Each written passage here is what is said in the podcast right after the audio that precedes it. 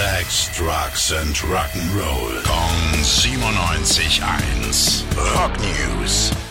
Joey Kramer wird bei Aerosmiths Abschiedstour nicht mit dabei sein. Nach über 50 Jahren und 10 Welttourneen geht die Band in die letzte Runde. Übermorgen, also am 2. September, geht ihre Abschiedstour Peace Out, The Farewell Tour los. Doch ihr Drummer, Joey, der wird nicht mit an Bord sein. In einem Interview verrät die Band, dass er an sich schon noch dafür brennen würde zu spielen, aber gerade hinter den Drums zu sitzen ist ein körperlicher Kraftakt. Und ab einem gewissen Alter macht das der Körper einfach nicht mehr mit. Wir werden Kramer natürlich vermissen und wünschen an der Stelle bei der Band trotzdem einen erfolgreichen Start für ihre Tour.